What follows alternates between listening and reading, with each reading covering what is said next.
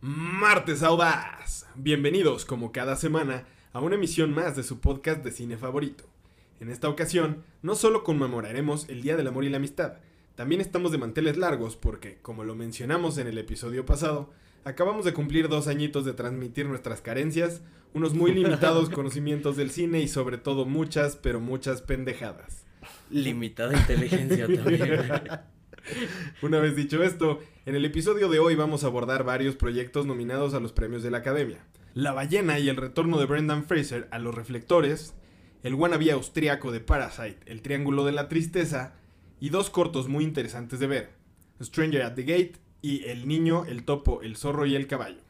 Yo soy Pablo Audaz y contando con la alineación completa y con un mínimo de preparación, me encuentro con mis Como hermanos siempre. y cómplices de diarrea verbal, mis queridos Alan el Recio y Pepe Audaz. Pero antes de que me cuenten cómo están, quiero decirles que los quiero mucho, muchachos. Ahora sí, ¿qué tal su martes de San Valentín? Mucho pinche amor. Nos queremos muchísimo. Feliz día, amigos. Los quiero muchísimo. Sí, Yo aparte después de ver The Whale, creo que hay mucho más amor para entre nosotros, entre, para la vida, para todo. Este, pero aparte, feliz aniversario, chicos. Fal- falta un poco de amor propio en algunas personas. Y, y creo que me, ab- me abrió los ojos de Will. Y, y quiero, quiero hacer labor de convencimiento para, para cuidarnos. Es, es una recomendación. Eh, dirigida no para nadie en específico, para quien la quiera tomar, amigos audaces. ¿Por qué me están viendo a mí? De hecho, justo de ver de- después de ver The Whale, me puse a hacer ejercicio como loco, güey. No quiero terminar como ese cabrón. Ha- Haces bien, Paulín. Yo pensé que habías llegado a comer, güey, como de la desesperación. Sí, lo, lo veo perfecto, ¿eh? pero no, no hagamos más largo este intro, que tenemos un episodio lleno de amor. eh, Así es. No sé. No eh, tanto. Al principio sí, posteriormente tal vez el amor vaya a disminuir un poquito. muy probable haya confrontamiento, sí. Eh, un episodio eh, de festejo, de celebración. Feliz aniversario, muchachos. Eh, también tenemos un episodio extremadamente mamador y como siempre con la diarrea verbal que ya mencionaste, Pablo. Gran combinación. Vamos a iniciar. No nos comentaste cómo estás el día de hoy, Pepe. Bastante feliz, un tanto cansadito, fin de semana de mucho trabajo, pero muy contento por compartir con ustedes este segundo aniversario de la audacia del cine, en donde, como siempre, pues, decimos pendejadas, nos divertimos, la pasamos bien. Un proyecto que, eh, como mencionamos en el episodio pasado, camina todavía, se sigue cagando en los calzones. Estamos en proceso de dejar de hacerlo. Camina todavía, o sea, ya sabe caminar, pero no camina. Es huevón. Sí. Es muy huevón. Ha quedado claro que sabe hacerlo, no quiere hacerlo. No quiere hacerlo. Bienvenidos sean todos, muchas gracias por acompañarnos. Feliz San Valentín. Feliz segundo aniversario a los que han estado con nosotros. Bienvenidos la audacia del cine.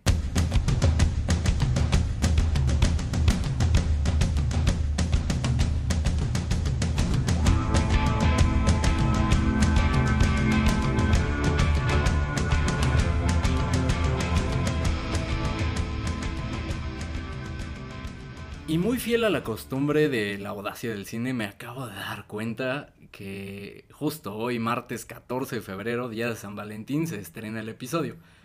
Quizá hubiera sido más adecuado hacer un especial de amor, pero muy fiel también a la audacia del cine, decidimos, hacer completamente lo opuesto e iniciar con este director, Darren Aronofsky, que eh, disfruta de explorar la tragedia humana.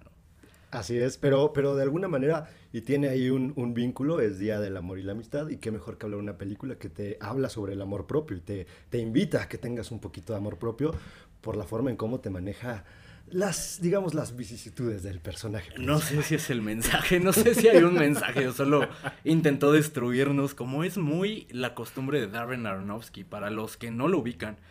¿Quién es Darren Aronofsky? Y lo mencionaba, es este eh, director relativamente joven, digamos de estos directores contemporáneos que, que inician por ahí de los 2000 y que prometían muchísimo. Vamos a, a- a tocar el tema también, ver si se ha estancado un poco. Lo que sí es que siempre es un director que da de qué hablar, un director polarizante eh, casi con cada película. Para los que no lo ubican, seguro ubican por lo menos una de sus películas y les platico cuáles. Inicia en 1998 con Pi, El Orden del Caos, una película bastante buena y un debut muy sólido. eh, película en blanco y negro con de bajo presupuesto, una película de culto incluso hoy en día. Posteriormente hace, y yo creo que esta es la película con la que más podrán ubicarlo, eh, Requiem por un sueño, esta película que marcó nuestras, eh, nuestras infancias. Estábamos en pañales cuando la vimos. Digamos que marcó tu adultez. en nuestra adultez, perro. Si estabas en pañales es porque ya te estabas cagando encima. Pero ya, ya no estés dando más datos de tu edad.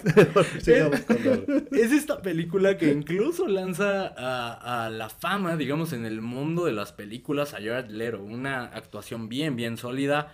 Eh, con Ellen Burstyn, con Jennifer Connelly, con Marlon Wayans haciendo un, rol dramático. Una película bien, bien sólida, que también es película de culto para los contemporáneos de nuestra edad. Digamos que con esta, es como esta película, esta droga de introducción al, cine mamador, ¿no? Digamos. Sí, totalmente de acuerdo.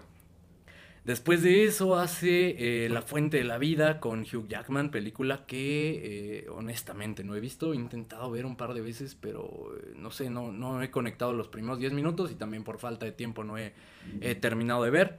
El Luchador, esta gran película que tiene algunos paralelismos con la película de la que vamos a hablar hoy, en mi opinión esta película con Mickey Rourke lo rescata también del de, el olvido y lo pone a actuar en un papel que incluso lo lanza a los Oscar. Eh, no recuerdo si ganó. No ganó. ¿verdad? Y justo estábamos...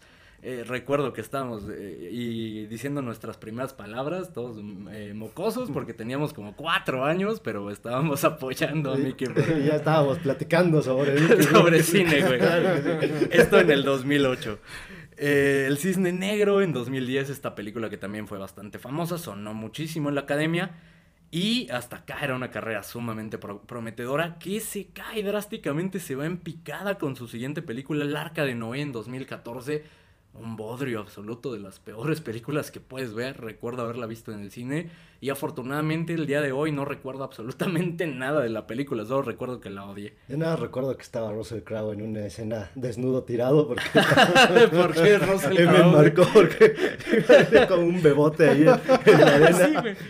Ese hombre con algas de bebé, ¿por qué está desnudo? No entiendo nada. Y básicamente solo porque es Russell Crowe y es, soy Russell Crowe, me quiero encuerar, grábame. Sí, desafortunadamente se, se encuera cuando ya está más como Brendan Fraser que como Russell Crowe que vimos en El Gladiador, pero, pero bueno. En 2017, tres años después, regresa con Mother, esta película que, eh, si me preguntas, es su película más polarizante. Dividió a la audiencia y a la crítica, la crítica alabándola por un lado, los mamadores alaban, y me incluyo dentro de este grupo de mamadores, me encanta Mother, creo que es una película con bastantes simbolismos, bastantes analogías, extremadamente bien actuada que te provoca ansiedad. Y eh, una película muy sólida, en mi opinión, pero no tanto así para la audiencia, que en su mayoría odiaron esta película. Creo que justo ese fue el problema principal, que, que y lo mencionabas hace un momento, te causa cierta ansiedad y para gran parte de la audiencia... Muy difícil de ver. Esto no lo, no lo querían ver, o sea, esto, esto, incluso gente se salió de la sala Claro, durante la película se salían. Yo, yo recuerdo haberla visto en el cine. Y esto sí real, no como esos eslogans de películas tailandesas de bajo presupuesto que, güey, ah, la película más escalofriante, la gente se salió de la Esto sí se salieron. Y, recuerdo mucho haberla visto en el cine y, y sin, sin mentirles, tengo muy grabado que fácil fueron 10 personas aproximadamente las que se iban saliendo de la, de la sala. Entonces, no sé, o sea, a mí me, me sorprendió muchísimo. Creo que al final del día pues si ya estás adentro, termina de ver la película, entiendo lo, incómodo que puede llegar a ser. Creo que ahí, bueno, ahorita ya que lleguemos con, The Whale, por ahí pudiera haber un comentario sobre esto, pero sigamos, sigamos. Y justamente abordaste la película que eh, nos tiene aquí hablando estupideces el día de hoy. Correcto. The Whale, La ballena, película estrenada en 2022, que, eh, como mencionaba, similar a, lo que hizo con el luchador de Wrestler, eh, retoma la carrera de Brendan Fraser, la carrera muerta de Brendan Fraser, y logra ponerlo en el mapa nuevamente, incluso nominándolo y, y quizá siendo favorito para ganar el Oscar a Mejor Actor una película eh, que eh, justo hablaremos en este momento. ¿Quién me quiere contar de qué, de qué va esta película? Esta película es una adaptación de la novela de Samuel D. Hunter, quien también es guionista dentro de este proyecto. Entonces, eh, es una película que Aronofsky traía planeando 10 años. 10 años ya tenía el proyecto, no podía llevarlo a cabo porque no encontraba su personaje principal no había un actor, de acuerdo a las palabras del mismo Darren, no había un actor que él creyera que pudiera representar lo que él había leído en esta obra. Y se topa con Brendan Fraser y es entonces cuando dice, este es mi actor, el, resto es, historia, una de las actuaciones más desgarradoras que he visto en los últimos años. Si bien es cierto, hemos platicado sobre ciertas películas que, en las cuales hemos alabado las, las actuaciones, sobre todo en el tema de roles masculinos. Eh, platicábamos el episodio pasado de, Colin Farrell, platicábamos la actuación de este hombre, válgame Dios, válgame Dios lo potente que es. Yo de verdad salí vuelto loco del, cine por este hombre. Pero bueno, ¿de qué trata? Es la historia de un profesor que sufre una obesidad mórbida, mórbida una obesidad este, extrema y que está tratando, está en esta encrucijada de su vida en la que no sabe si ha logrado algo, si ha logrado alguna de sus metas, no sabe ya siquiera cuáles metas eran esas, y busca la redención en cuanto a la relación con su hija y también consigo mismo una película que se siente y justo por el trasfondo de ella, eh, del ser adaptada de, una obra de teatro, se siente muy, muy teatral. Las actuaciones eh, te evocan a eso, el diálogo te, te evoca a eso. También una película que transcurre prácticamente toda en una sola locación. Digo, por ahí vemos planos externos de la casa de, de el protagonista. Sin embargo, podría eh, decirse que todo se lleva a cabo en la casa de Charlie, ¿no? Entonces, esto le da como esa sensación extra de teatralidad que, sin duda Darren Aronofsky buscaba. Y, y, sí me deja esta sensación de que es algo que disfruta eh, Darren, como hablar de la decadencia de la humanidad, eh, explorar como este existencialismo a través de la tragedia y de, llevarnos como audiencia a, a sentir cosas eh, pues extremadamente negativas, pero a la vez eh, siendo eh, pues hermoso lo que estás viendo, ¿no? Te deja esta, esta mezcla de sentimientos y creo que ahí es donde, donde Darren Aronofsky brilla más. recuerdo mucho el tercer acto de, Requiem por un sueño, es básicamente eso y, encuentras muchos paralelismos con varias de sus películas. Ya hablaba de, Requiem, la decadencia de, de, ciertas personas, la ansiedad de Mother y también como este eh, e, esta decadencia del personaje principal de, luchador, que ya lo habíamos visto, incluso eh, si nos salimos de la película, también lo, realiza de esta manera, retomando a un actor cuya carrera estaba prácticamente en el olvido. Claro, y que al final se nota que, que, Darren disfruta eh, enseñar este tipo de imágenes que son difíciles de ver. O sea, para, para uno como espectador, le gusta manejarse en esa parte en la que es complicado para un espectador digerir lo que estás viendo sin, sin, sin sentir algo, ¿sabes? O sea, sin que te genere algo por dentro. Una sensación a lo mejor, si quieres algo agridulce o algo amargo, pero te deja, esta, esta sensación muy pesada de, la humanidad. Creo que el, cine de Darren no es para cualquiera, honestamente. Creo que está muy marcado este, este aspecto que mencionan de, lo incómodo que te puede hacer sentir. Y, creo que un, hay algo que él tiene muy marcado en su cine que a mí me parece lo más interesante de, de lo que maneja, que es la autodestrucción y la autolesión de los personajes principales, en este caso sobre todo, eh, esta forma de cómo te estás destruyendo poco a poco y, la vida y tus vicios y tus actos te van consumiendo y te van dejando en, una, en un esbozo de lo que llegaste a hacer en algún momento, ¿no? Creo que a mí me parece muy interesante porque cuando empiezas a ver como este, este, esta caída de los personajes, empiezas a, notar muchas cosas que, te dan miedo, te dan... Eh, esta ansiedad viene también de ese miedo, de, por ejemplo, en este caso de la ballena, hay, hay, cosas que honestamente yo me identifiqué muchísimo, que, que, que he vivido con, con, personas muy cercanas y que de verdad me entró un miedo terrible, o sea, te, Esto suena a intervención, ¿eh? este, este, episodio está sirviendo como intervención, intervención sorpresa, Paulín, te queremos mucho. Tómalo, presta atención, toma lo que, lo que te sirva para tu vida, güey. Ok, ok, es bueno saberlo, déjenme empiezo a tomar nota. Güey, no, pero es que real, o sea, después de ver la película sí me quedé como de mierda, porque a ver, o sea, real, seamos, seamos muy objetivos, eh, eh, normalmente lo que presenta Darren en sus películas y normalmente si son vicios, eh, es, es como este tipo de vicios que todos tenemos y que es algo muy Claro. común, pero llevado a un extremo ya muy importante y que es algo que realmente pasa y sobre todo en, en la población de Estados Unidos sí es algo que es, es real, o sea, es algo que la gente está viviendo y, y un poco llevarte y meterte a, cómo se siente esa persona que está viviendo esa parte, puta, es un mensaje fuertísimo. Y que puedes hacer la analogía y no necesariamente con obesidad. Ya lo vimos en Requiem con las drogas, ya lo vimos con Black Swan con este esta necesidad enferma de éxito, ya lo vimos en Mother con la eh, con los las analogías de la tierra, ¿no? De- Del mundo, de la religión incluso. eh, juega con todos estos aspectos, incluso espirituales en sus películas. Y ojo, lo más importante que, que veo dentro de todo esto es que no lo hace con un eh, con un tono de superioridad moral o con un tono de, de te voy a enseñar o con un tono de, de te voy a juzgar o, te- o quiero que sientas eh, tristeza por mí. No, no lo hace de esa manera, al menos no lo percibo de esa manera. No trata de, de dejarte enseñanzas, te, te presenta situaciones y tomas lo que quieras tomar de, de su cine. Justo, aunque esa parte de la tristeza sí está muy latente y eso Sí, es debido a, la, a, la, a la obra, más que al, al estilo de, de Darren, ¿no? Y sí se siente, o sea, el, el personaje principal es demasiado melodramático, o sea, sufre demasiado y sientes y percibes todo este sufrimiento que, que está teniendo, sin que, sí, claro, no es una, una lección de vida, ni mucho menos, pero el hecho de que tengas esa tristeza, de que sí te esté generando esa tristeza de manera voluntaria, es una especie de manipulación, sí, pero porque lo necesita hacer.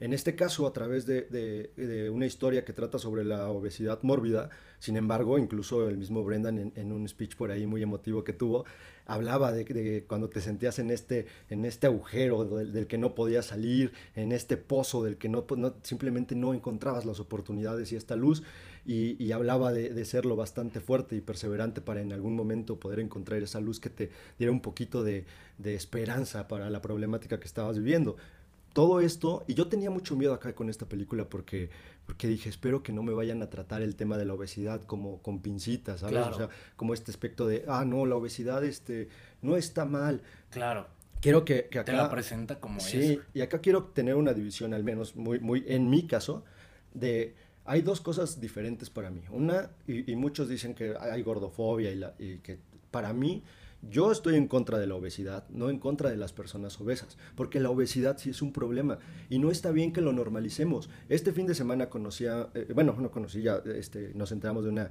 una chica que este, tiene un, un- un desorden en el cual tu cuerpo asimila de manera distinta eh, los carbohidratos. Entonces, si tú te comes una dona, tu cuerpo lo asimila como si te comieras seis o siete.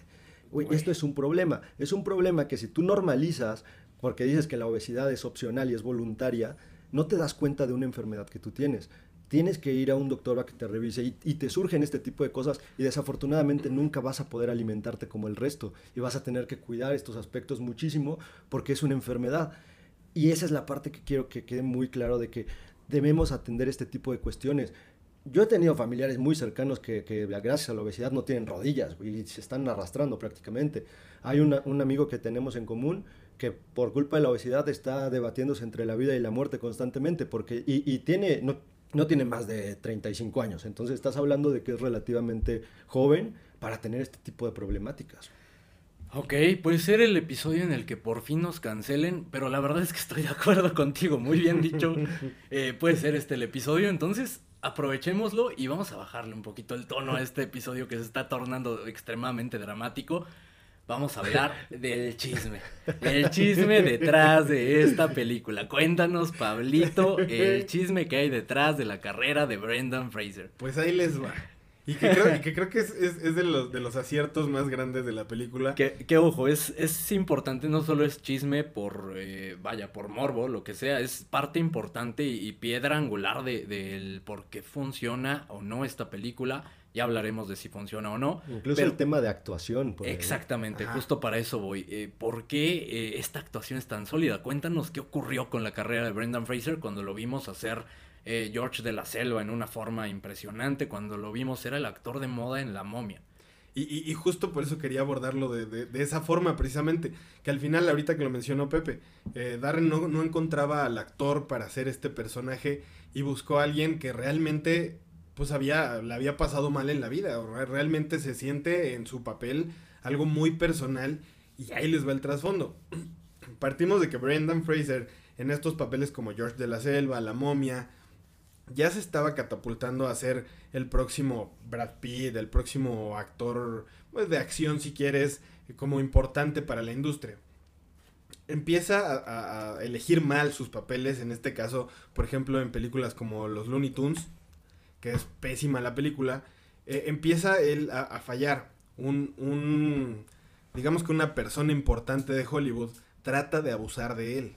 Y él no lo permite, y no solo eso, sino que eh, él trata de levantar la mano para, pues, para que la gente tomara conciencia o, se hiciera algo.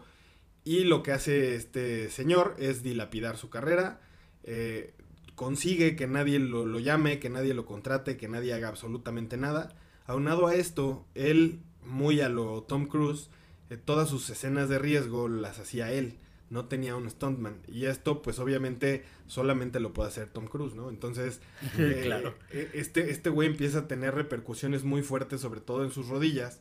Y entonces, échale, nadie lo contrata y empieza a tener cirugías de rodillas y empieza a tener un chingo de pedos de salud. Precisamente por hacer sus, sus escenas de riesgo. Su carrera se va al carajo, casado, con dos hijos. Lo dejan, se queda él solito obviamente sin alcanzarle para la manutención, su vida personal y su vida profesional se van a la mierda en ese momento. Y por muchos años no supimos de él. él. empieza a descuidarse, empieza a maltratarse. En algún punto empezamos a ver en redes fotos donde se ve demacrado lo que le sigue. Hasta que se encuentra, de repente ahí tuvo, tuvo un papel importante que fue un poquito como donde empezó a, a resurgir en una serie de DC, Doom Patrol, donde participa como un robot y él en realidad eh, está... Él, él, él físicamente se ve en dos episodios y lo demás es un robot.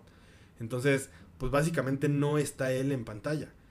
Hasta que pues llega Darren Aronofsky y dice, es este cabrón el que quiero como mi protagonista.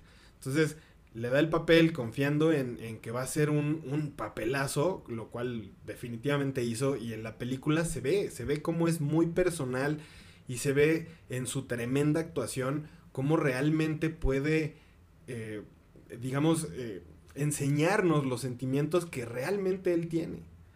Esa es la parte como importante a, resaltar de, de, Brendan Fraser y por qué todos en la audacia lo queremos y queremos que se lleve ese Oscar.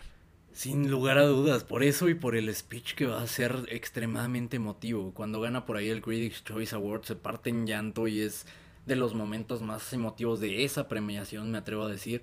Y si ocurren los Oscar va a ser una maldita locura. Y sabes qué, sería merecidísimo, porque sí, todo eso que vemos en su vida personal, lo vemos aterrizado en este personaje. Eh, realmente sentimos el dolor con Brendan Fraser y, es, superlativa su actuación. De verdad es, es eh, de las actuaciones, lo mencionabas al inicio, Pepe, de las actuaciones más sólidas de los últimos años porque realmente te lleva a ese dolor, a pesar de del cómo está escrito este personaje, que no, no es, o, no pretende eh, que lo vean como una, su vida como una tragedia quizá, eh, más como una elección. Vemos este dolor a través de todo ese maquillaje que trae puesto, que también es buenísimo el maquillaje, y, de verdad es, es, algo digno de destacar. Sí, es una, una locura la actuación. A mí me, me pasó que en alguna secuencia esa, esa ansiedad que, que, te va provocando el mismo personaje se convirtió en miedo. Porque hubo un momento en donde dije, este güey no está actuando, cabrón. O sea, este güey le está hablando al mundo. Y ahí es donde te parten dos. O sea, obviamente también es un, un, un, logro magno lo que, lo que hace por lo que te transmite, pero sí sientes esta vulnerabilidad de que te está hablando él. O sea, es un grito desesperado de lo que él sentía, güey. Y creo que el mérito más grande de Darren Aronofsky, más allá de la dirección, está en el haber seleccionado a Brendan Fraser que le, dio justamente lo que buscaba, lo que necesitaba que le dieran. Y que al mismo tiempo le da una oportunidad de resurgir en cuanto a su carrera se refiere. Y ojalá eh, el Oscar termine de, darle ese, ese empuje para que retome su carrera. Que, que te soy honesto, nunca lo consideré un gran actor. Sí, era el actor de moda y sí salía en películas, en blockbusters pero desconocía que tenía esta capacidad histriónica que, que denota en esta película. Es que creo que sus roles más que, que ser muy buenos eran muy populares. ¿no? En. La momia pues, se va para arriba, en, en George de la Selva también logra ser muy carismático y muy querido por, por la audiencia. Por ahí creo que también donde se da esos, esos este, altibajos en- en la carrera es cuando saca la última momia con Jet Li, me parece. Y ahí es donde ya nadie peló esa saga y donde Sí. también dijeron, pues era lo único que te- por lo que te teníamos, adiós. Y que también tremendo error de Warner, lo mencionabas, los Looney Tunes, o sea, quieren emular lo que hicieron con Space Jam con Michael Jordan, pero eh, definitivamente no puedes hacer lo mismo que hiciste con Michael Jordan con un guion genérico, una película de aventuras genérica, y eh, pues sí termina de, de dinamitar su carrera. No, y luego no aprenden y lo quieren hacer después con LeBron Con y sale LeBron, peor, güey, cabrón. y sale, resulta tres veces peor, cabrón. Pero eh, ya hablamos de la actuación, sin lugar a dudas, y estarán de acuerdo, es lo mejor de esta película. Y solo por eso vale la pena, y solo por eso diría eh, garantía audaz, porque vas a sentir algo, vas a sentir algo con esta película.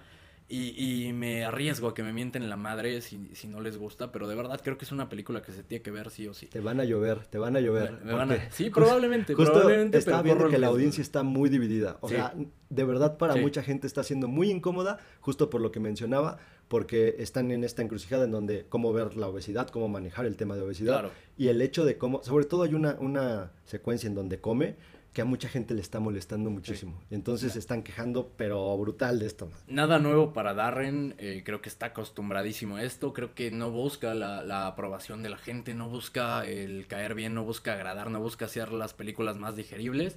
Eh, nada nuevo para él, nada nuevo para mí tampoco, mentadas de madre, en la vida en general. Eh, estamos de acuerdo en eso, la actuación fue lo mejor. ¿Qué otras cosas positivas se encuentran dentro de esta película? Yo creo que el poder adaptar la- la- una obra teatral a, a una película, digo, lo, lo vimos más o menos con, con The Father, en donde todo transcurre en, en una sola locación, aparentemente, por ahí un, un par de sets más, pero básicamente es eso, en donde todo el peso recae en el personaje principal. Creo que el ritmo que le puede dar a, a- a esta película Darren es de lo, de lo más positivo. Por ahí escuchaba a algunas personas que han, han visto la, la obra que dicen que no es tan buena. Entonces, si no es tan buena como, como, como la película sí lo es, a- en mi opinión, creo que también ahí es un, un plus el hecho de que hayan podido hacer una adaptación dinámica y hasta cierto punto digerible en cuanto al, al tiempo, no en cuanto El a lo que ritmo, estás viendo. Sí, en el tiempo que maneja es muy bueno. Es bueno, dura lo que tiene que durar, pero pues o sea, la, la incomodidad ya está latente, ¿no? Como en todas las películas de Darren. Sí, claro, y también en aspectos técnicos me parece muy buena, tiene muy buenos encuadres, la fotografía me gustó bastante. Y también hay, hay, hay un punto que no sé si es negativo, la verdad es que a mí en lo personal funcionó muy bien. Siento que el score es pues nulo. O sea, yo, Sí, yo, no yo- yo- yo en la película no percibí un score. Y que en realidad es que creo que hace, hace clic muy bien. Sí. No sé si, si realmente metiéndole un score un poquito más rico eh, podría haber hecho algo diferente. A mí, a mí la neta es que me parece que, que funciona Sí, bastante no, bien. no sentí la ausencia y creo que incluso funge como este, eh, meterte a este mod de obra de teatro. Claro. Creo que es parte de, de esta obra de teatro que quiere presentarnos eh, con esta puesta en escena. También algo que rescata, en general creo que todas las actuaciones son sólidas, sobre todo la de Hong Chao y, no es eh, coincidencia que esté nominada a Mejor Actriz de Reparto, sobre todo en una escena puntual en la que externa su dolor por cierta situación que vivió y que tiene que ver con Charlie, en ese momento es donde dices, claro, Ahí es. ahí es donde se ganó la nominación, sí, claro, lo- y lo denota perfecto.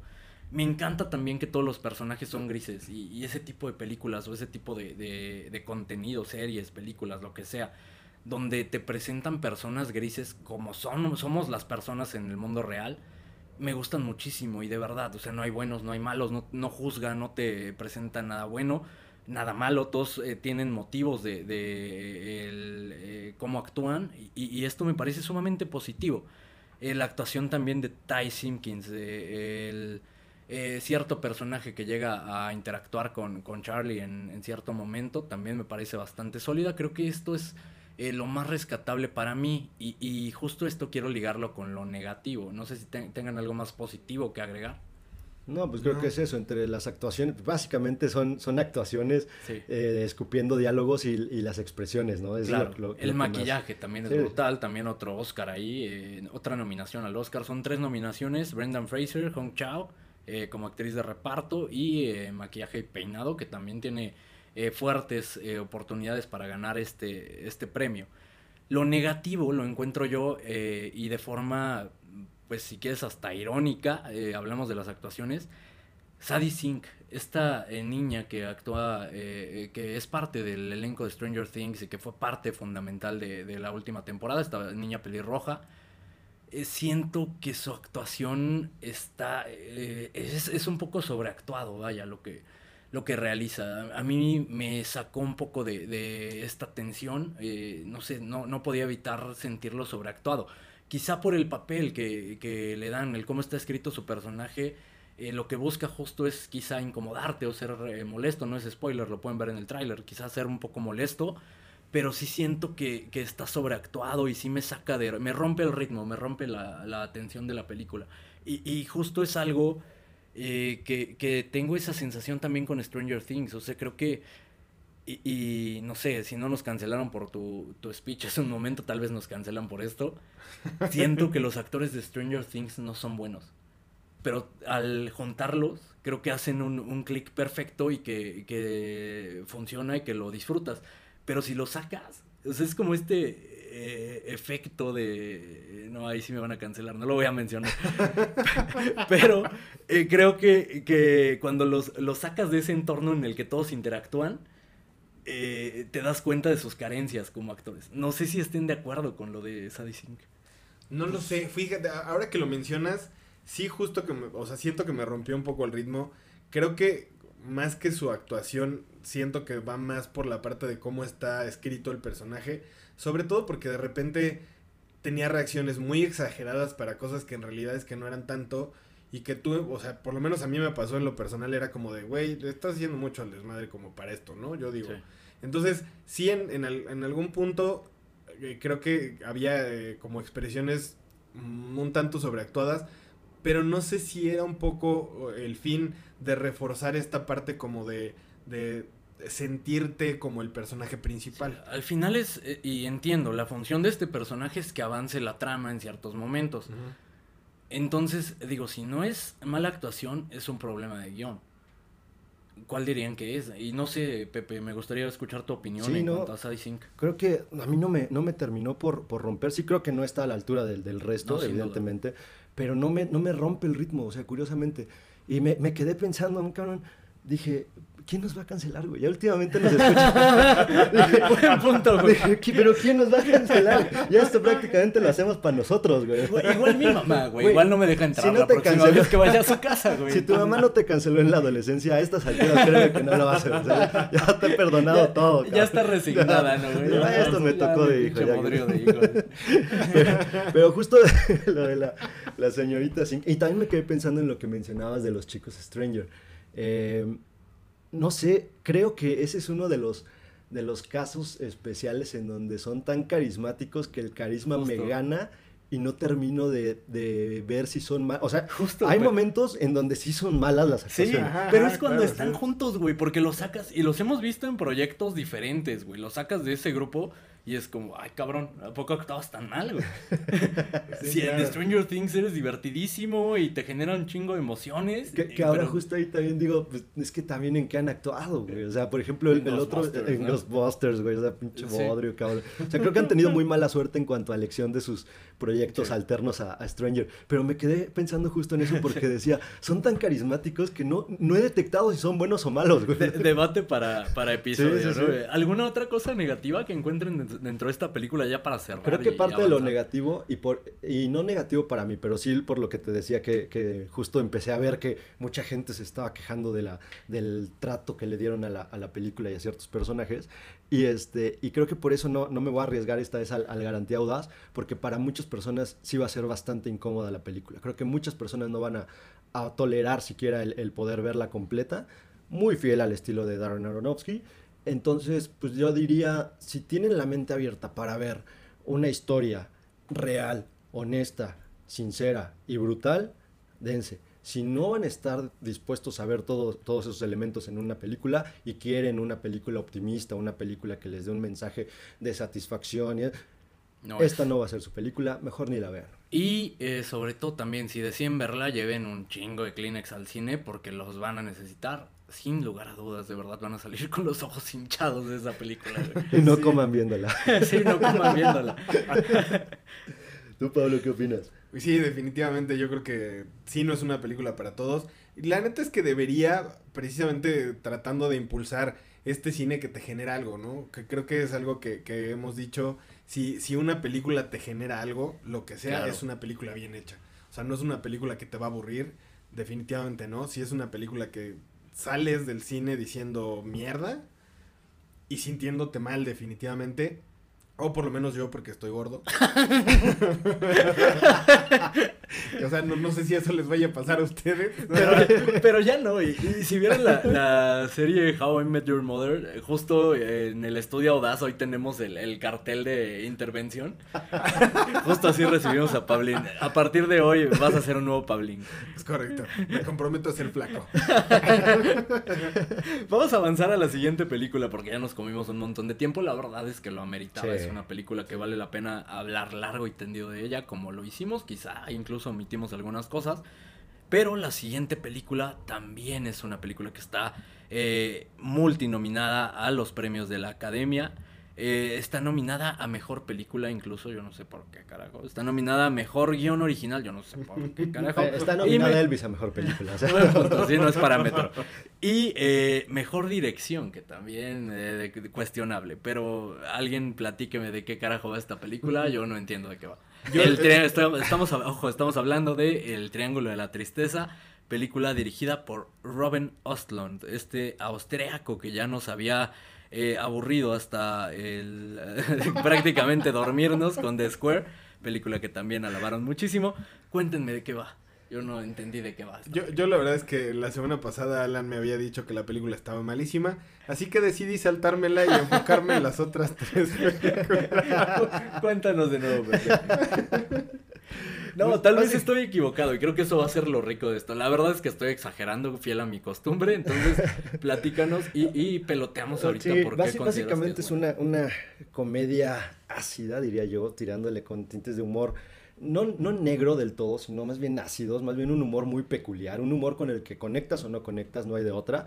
Una película que está polarizando mucho a, a- a la, a la audiencia en cuanto a que hay personas como, como Alan que no conectaron con este, con este humor, con este tipo de sátira. Igual yo iba esperando chistes de pedos y albures, güey.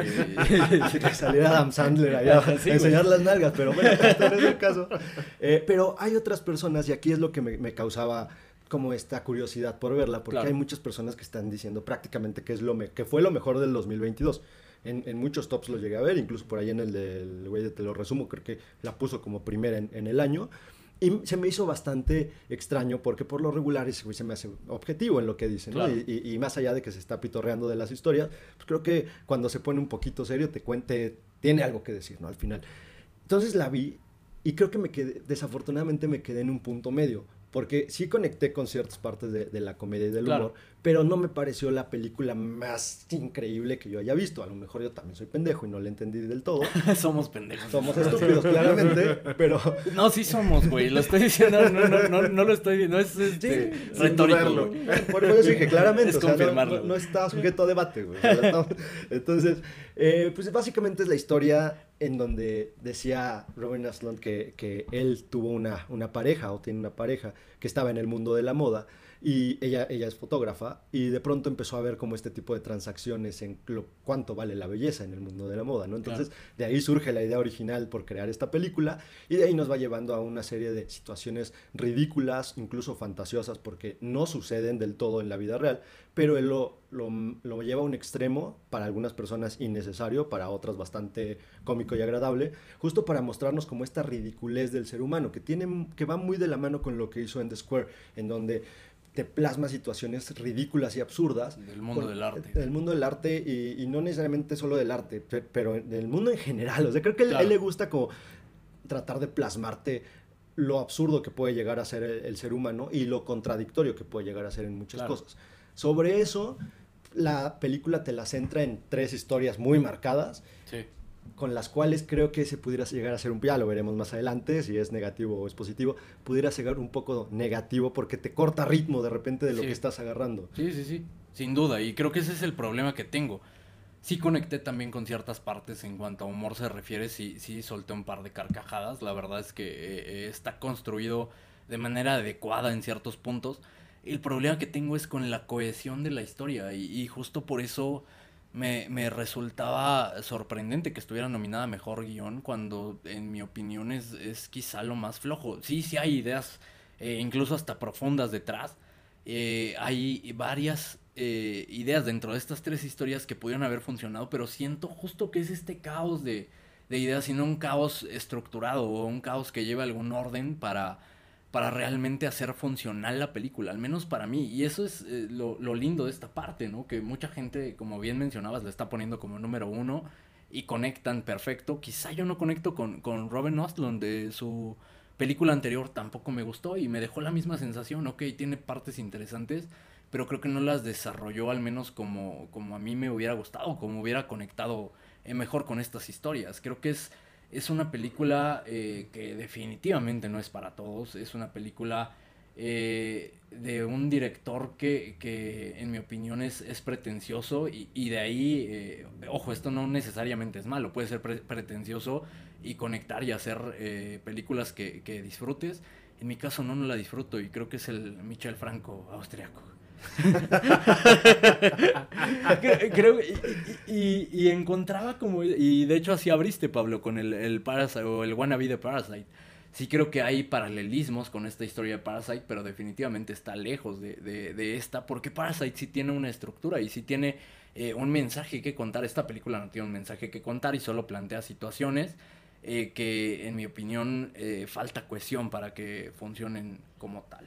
Sí, hay, hay, un, hay un, digamos, un altibajo de ritmos en lo, en lo que maneja justo por tener estas historias tan marcadas y definidas y justo cuando te empiezas como a, cansar de verla te sale con una historia más y dices que ya por favor venme concluyendo una aunque sea porque si no de verdad me vas a perder.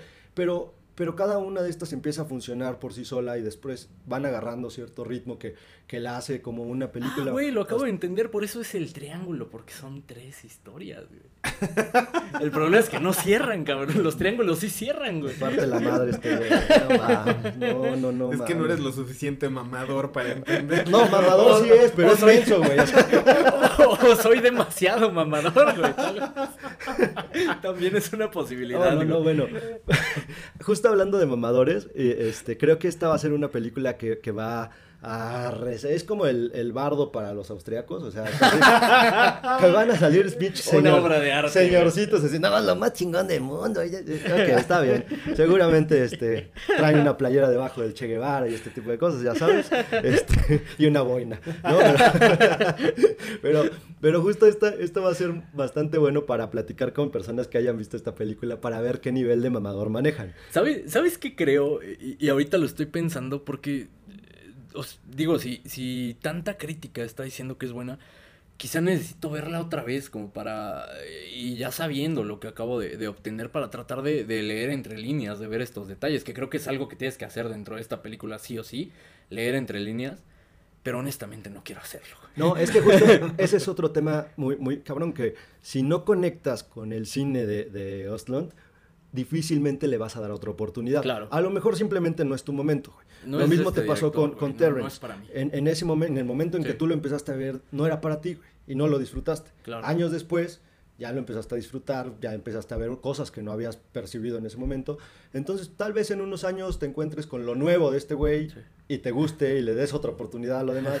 No sabemos, tampoco te, tendemos mucha expectativa de vida en tu caso, entonces no sé si los años te den para que le des la oportunidad a Oslo, pero, pero lo que sí sé es que esta película no se la recomendaría a todo el mundo porque sí, eh, sí puede llegar a, rayar en un aspecto muy mamador. Si tú te pones a recomendar demasiado el cine de Aslan, creo que sí eres un mamador por excelencia. y entonces yo diría, aléjense de esas personas.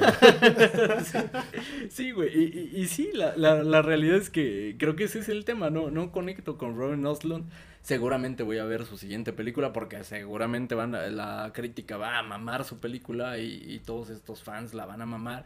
Y ahí voy a ir otra vez a ver una película más de Robin Hood. Y porque eres masoquista. Y porque soy masoquista. Que, ahora también, fíjate, escuchaba, y creo que a mí me, me pasó hasta cierto momento, escuchaba que el ritmo no pesa de- del todo. A muchas personas el, el ritmo no les pesó, incluso escuchaba por ahí a unos güeyes que decían, dura lo que tiene que durar y está bien. A mí sí me No. parece que un poquito más, pero tampoco con esto digo que la, la película, o sea, a mí en términos generales me gustó, pero me quedé en un punto medio, tampoco pienso que es lo mejor del 2022 Sí. pero tampoco la veo como un desperdicio del todo. O sea, creo que si tienen chance, pues si la encuentran por ahí, sí véanla bajo su propio riesgo, porque hay temas que seguramente o no van a captar del todo como él nos lo quiere mostrar. Hay que tomar en cuenta que este güey es austríaco y también tiene una ideología completamente distinta. Sí. Creo que ese también es una de las cosas negativas, que nos habla desde un aspecto muy personal. Sí. Desde, incluso hay cierto humor que es muy, muy austriaco, o sea, muy de él y, Sí. y también... No, es le- un mal director, es austriaco. Es ¿no? austriaco. Sí. Pero estaría bueno que le echaras un lente cuando tengas chance, nada más para que nos digas a ti qué te parece. Sí, ¿quién, es- quién está en lo cierto? En una de esas a Pablín le mama, ¿no? Lo más probable. Ese- sería como ese. eh, a mí, yo la odié, a ti te gustó, eh, te quedaste a la mitad y a Pablín le mama porque es bien nomado. Lo más probable es que sí llegue diciendo, ah, Joder, esto sí es arte. Joder, esto es cine con su cigarro prendido, ¿no?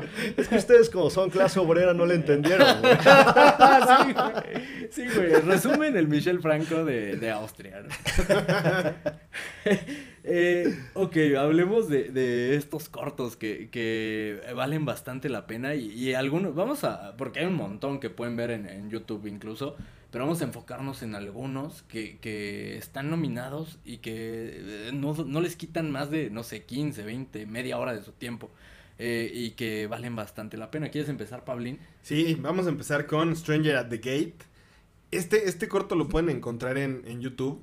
Está gratis, dura media hora. Y la neta es que está muy, muy, muy bien hecho el maldito corto. Corto documental. eh, Justo, es, es- es un corto documental. Y trata. Y lo, lo voy a leer porque justo estaba pensando cómo. cómo eh, Sin eh, spoilers, ¿no? Ah, exacto, cómo explorarlo sin, sin spoilers. Ahí les va la sinopsis. Espero que esto no, no, no, no lleve spoilers. Yo lo leí y me pareció como bastante objetivo y sin tanto spoiler. Cualquier pero cosa sí te editamos y Correcto. ponemos tu grito clásico. ya es habitual en mí. En este caso no va a ser por cancelación, sino por spoilers. Ahí les va. Eh, trata de un marín estadounidense que planea un atentado terrorista contra una mezquita de un pequeño pueblo de Estados Unidos. Su plan da un giro inesperado cuando se encuentra cara a cara con las personas a las que se propone matar. Ah, pero... Y, y es un, un documental que de, de verdad vale la pena porque te deja eh, por ahí sentimientos encontrados y, y trae un mensaje. eh, eh, y también creo que es spoiler eh, comentar qué tipo de mensaje, pero es un mensaje que, que vale la pena recordarnos de vez en cuando y, y vale la pena este, este corto, Stranger at the Gate. Es- Este está en YouTube. Está en Está en YouTube. YouTube y está nominado hasta lo que he visto que también vale la pena darles el estatus como voy. eh, me faltan 24 películas entre películas y cortos. Ahí vas, ahí vas. Llevo 30, ahí vamos. Eh, de lo que he visto en cuanto a cortos documentales, creo que es el más sólido. Creo que es el que, en mi opinión, debería ganar hasta el momento. Todavía por ahí con uno o dos pendientes por ver. Y la verdad es que sí vale bastante la pena, sobre todo por cómo está contado y, y por lo que te transmite el corto. Híjole, la neta es que creo que sí, sí está bastante poderoso, sobre todo por, por el mensaje que te deja. Y un poquito de la mano con, con eh, este tema del San Valentín podría ser, no, no de la forma tradicional y como ustedes esperan, pero tal vez sí, o sea, sí échenle un ojo, sí, neta vale la pena. Y quizá vale la pena verlo después de The Whale, ¿no? sí, justo, güey. Creo que vale. justo. Pero por lo menos para sentirte tantito mejor. No, si disfrutan de llorar también, lloren con The Whale toda la noche y al otro día ya vean esa para reparar un poquito sí. el daño. Sí, justo. Eh, otro que, que vale un montón la pena y, y creo que ninguno de los dos ha tenido oportunidad de ver. Este no es corto, pero es un documental. Les contaba previo a empezar a grabar. Navalny. Eh, es este documental, eh, largometraje documental, que está nominado también a, a premio de la Academia. Lo acabo de ver el día de ayer en HBO Max. Dura una hora y media. Eh, se los resumo bien breve para que se les antoje. ¿Ustedes sabían que Putin tenía un, un opositor? A la madre. Yo, pero quién, o sea, ¿neta? Justo este, este, cor- este documental narra la historia de, de este opositor de, de Putin. Este activista, inicia como activista, tiene un canal de YouTube y hacía mucho ruido en Rusia eh, hablando de la corrupción del gobierno de Putin.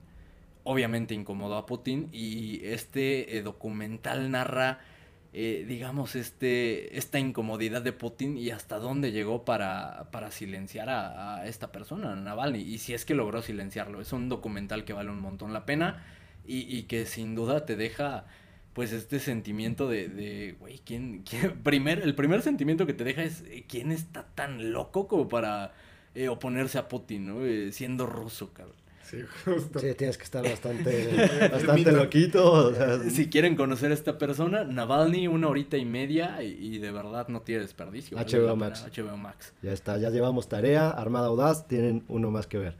Uno más en Apple TV y este, si lo viste, Pablín, te cedo la palabra para que eh, lo vendas con la Armada Audaz. Qué maldita joya de corto vi. Es un corto animado con una animación bellísima tirándole a, acuarela. El corto se llama El niño, el topo, el zorro y el caballo. O sea, literal ese es su nombre. O sea, no pudieron haberle puesto un, un- un nombre más largo.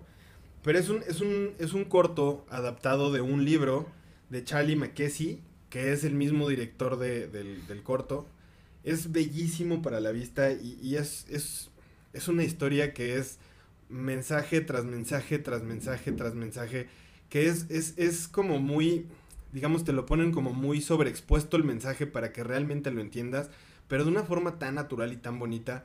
Eh, la historia trata de un niño que está perdido en un, Un bosque. topo, un zorro y un caballo. Ajá, y ya. se encuentra a un, a un topo, a un zorro y a un caballo. Y lo acompañan en su viaje para encontrar su hogar. Y durante todo este viaje, pues eh, empiezan a tener este tipo de aprendizajes y este tipo de mensajes súper valiosos. Y que creo que es un corto que vale mucho la pena, tanto para ver como con familia, si tienen chavitos o si está Es que funciona para todos, güey. Y justo, y si lo quieren ver ustedes solos, no saben cómo va a funcionar el, el- el maldito corto. Yo me la pasé igual berreando viendo el corto. de lo- es, es que es que es bellísimo el maldito. Es, es precioso, en mi opinión. No hay otro que pudiera competir. No sé, y creo que también por ahí me falta alguno eh, de ver. Pero de lo que he visto es como, güey, no tiene competencia. Y, y ¿sabes qué es lo sublime de este corto? Eh, y te cuento, Pepe, que tú no lo viste, güey. Te- déjame venderte este corto y también a la Armada Audaz. ¿Sabes qué es lo lindo de, de este corto? Que es una historia para niños, güey. Es una historia para niños. El, el libro es un libro infantil eh, famoso y que funcionó y lo hacen película para alcanzar más audiencia. Lo ponen en Apple TV para cobrarte por verlo. Pero eh, que vale cada maldito peso, güey. Es, es una historia bien sencilla, como lo mencionó Pablo, y mensajes sobreexpuestos. Pero mensajes que como adulto funciona para los niños porque están aprendiendo a vivir y es como, güey, mira estas enseñanzas de vida. Pero como adultos el recordarlas eh, es, es riquísimo porque dices, güey, pues sí, sí es cierto, es tan sencillo como lo que acaba de decir Ajá. el pinche topo, güey. Justo. Es real y es un, es un mensaje que vale la pena recordar de vez en cuando y sí, sí te va a tirar un par de lagrimitas. güey. Qué bonito, ya tengo muchas ganas de verlo. Creo que va a ser de esos que te, que te llegan y te tocan el, el alma. Ahora, qué difícil, así como lo están eh, poniendo, qué difícil poder hacer algo, una adaptación de un, un libro para niños y poder llegar a, a los corazones de los, de los adultos, ¿no? Que ya están a lo mejor un poquito más madreados por la vida en cuanto Claro, a, güey. a lo que han vivido y poder llegar con estos mensajes tan, como decían, tan básicos que todos deberíamos saber y tener presentes en todo momento. Claro, pero creo que, creo que todo, todo eh, cuaja muy bien en la forma en la que te lo cuentan. Que al final justo te lo hacen de una forma como tan simple y tan sencilla y es como de, güey, es verdad. O sea, al final sí es cierto y, y- y tiene mucha razón y uno en algún punto se olvida de ese tipo de, de- de- de información o ese tipo de enseñanzas que en, en algún punto uno los tenía o, o las tenía como bastante claras y a veces puedes llegar entre tanta maraña que tienes en la cabeza y entre tantas responsabilidades y obligaciones, llegas a, a olvidarlo y llegas a, a- sentirte incluso frustrado con lo que tienes. Es, este corto es un maldito abracito al corazón, güey. Real, completamente y de verdad súper recomendable. Ya Sí, está, este, ya- este ya- sí es garantía vas y nadie en su vida se atrevería a mentarme la madre con este corto, se los juro. Che- checa eh, el último y, y no sé, quizá un poco de spoiler, pero la verdad es que sin contexto no creo que sea spoiler, ojalá se animen a verlo. Una de las citas, y voy a citarlo textual de, de esta, este corto animado, una de nuestras libertades más grandes es cómo reaccionamos a las cosas. Y, y, es ese tipo de sabiduría que vas a encontrar en este corto. Pocas frases bien animadas, de verdad que, que vale la pena recordar de vez en cuando. La neta es que vale muchísimo la pena. Y justo son este tipo de mensajes que, que te hacen mucho sentido porque es algo real y es algo que sabes. Pero en el momento en el que te lo recuerdan y de una forma tan sencilla y tan libre, te llega así directo, así al corazoncito.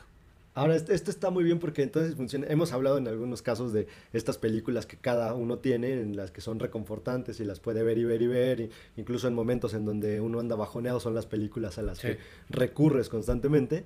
Este corto, por, por cómo lo mencionan, puede ser este, sí, ¿eh? claro, el que, necesites justo en este momento de bajón y que pues te va a dejar otra vez un poquito de llena la pila para poder afrontar otra vez la vida. Y quizás es pronto para mencionarlo, pero hasta el momento si no gana nos vamos a, a revolcar en el piso y vamos a, a de verdad a, a, cancelar a la academia, güey. cada año dicen lo mismo, güey. Pero si ganan, güey, normalmente no me han decepcionado cada que tiro esto. Pero eh, eh, esto es todo por parte del, del, episodio del día de hoy. Anduvimos muy eh, en mood de Oscar. Eh, en mood de, de, de, amor también, tal vez vale la pena sí. eh, abordarlo de diferentes aspectos y diferentes puntos de vista. Y a veces el amor no solo es amor de pareja, también hay diferentes tipos de amor, amor propio, amor eh, el amor va ligado con el odio, el odio que le tengo a Ruben Ostlund, por ejemplo. Creo que es, es, un episodio que, que, sirvió de esto y al final eh, funge como nuestro especial de San Valentín. Así es, ya habíamos hecho como eh, año con año especiales bastante marcados, en este caso un poquito más ambiguo, pero que al final del día... si amor... le rascan, ahí está el especial, ¿Qué, ¿qué? Se, cumplió, Se cumplió, un año más. Y aparte, Lo hicimos muy bien. Aparte, mira, hoy estamos... Bien, bien hecho. hoy estamos grabando esto en un 13 de, de febrero. ¿no? El día de, de, mañana que salga este episodio será San Valentín, pero es bien sabido que el 13, el 13 de febrero es Día de los Amantes, entonces ustedes son mis amantes prácticamente, para que les quede claro. y ahí, no, ahí estás, no, no, no, queremos platicar qué es lo que vamos a hacer después de que, de que acabemos el episodio. ok, ya estamos haciendo, deduzcanlo ustedes. de pronto empezamos a reír más fuerte de lo normal, uno nunca sabe. Por lo pronto, muchísimas gracias por escucharlos. Y hablando de, de, de amor, eh, cabe mencionar que los amamos, Armadas. Muchas gracias por acompañarnos claro. durante estos dos años y un San Valentín más. Eh, ojalá lo pasen eh, con sus seres queridos. Y si no, el amor propio también está de moda, vale muchísimo la pena. Cómprense flores, como dice mi amiga Miley. Sí. no, si no, consiéntanse, se vale, ¿no? Váyanse a un spa, váyanse al cine, váyanse a cenar algo rico ustedes. Sí. Disfrútense, disfruten de su propia convivencia. Y si tienen y son afortunados de poderla pasar, ya sea con amigos, con pareja, con familia, disfrútenlo mucho y sean agradecidos siempre por todo el cariño que reciban, porque hoy estamos en época de vacas flacas en cuanto al amor, cada vez la y sociedad... a dinero también. No, dinero ya, ya, ya ni lo mencionamos. Pero, pero siempre, siempre sean agradecidos de, de una, dos personas que tengan con, la, con la, a las cuales reciben cariño, reciben amor. Y así como nosotros somos agradecidos porque siempre nos han acompañado, aunque sea dos, tres personas, ah, hay una mención, es cierto, no lo, no lo quiero este, olvidar porque es Día de, del Amor y la Amistad. Eh, el fin de semana escuché una de las cosas más hermosas que alguien ha dicho sobre este podcast y fue, fue un, un, amigo, el cual no, no diré el nombre por, por, el momento complicado que pasaba, pero eh, él se divorció hace un, un, un año, más o menos, año y medio este, poquito más tal vez. Por culpa de la audacia. Por culpa de la audacia. Su ex esposa odiaba la audacia y, y nos la odiaba ponía. a nosotros. La ponía, pues lo dejó. No, la, la verdad es que se, se, divorció y me comentaba que, que, muchos de los viernes que pasaba solo en su departamento lo usaba para escuchar la audacia porque de alguna manera sentía como cierta cercanía con nosotros. Y viéndolo de esa manera, eh, pues la verdad que más que agradecido porque hoy por hoy ya puedo sentir que este maldito proyecto tuvo un propósito y con eso me quiero quedar. No mames, ya no quiero llorar, güey. Ya fue demasiado llorar con estas películas. Ni siquiera sabía que podía llorar, güey. Ah, güey, demasiado, güey. Quiero cerrar con una, una cita más de, de, Ah, bueno, un saludo también. Lo, eh, creo que sé de sí. quién hablas. Un saludo, un abrazo también a esta persona. Muchas gracias por el apoyo y por escucharnos. Y eh, pues, muchas gracias. ¿Qué más queda por Sí. decir? Un abrazo enorme. Y quisiera cerrar el episodio con una cita más de, de este eh, corto precioso, el niño, el, el topo, el zorro y el caballo. Siempre recuerden que son suficientes. Así como, así como son, son suficientes. No Qué diga bonito. más. Somos suficientes. Amén. Muchísimas gracias por escucharnos un martes más. Feliz San Valentín. Gracias por estar con nosotros. Hasta pronto.